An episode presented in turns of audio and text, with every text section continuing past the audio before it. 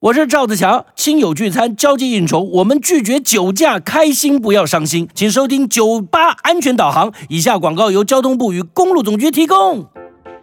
为了车流的稳定与行车安全，驾驶朋友开车上国道必须要依照车种及车速行驶于不同车道。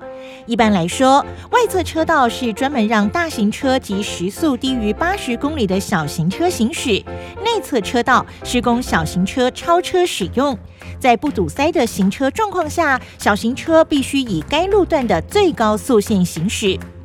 九八安全导航提醒您，请依照速限规定行驶，并保持行车的安全距离。如果违规超速的驾驶人，会被处以三千元到两万四千元的罚款；严重超速六十公里以上，驾驶人当场会被禁止开车，并且吊扣汽车牌照六个月。九八安全导航，祝您行车顺畅。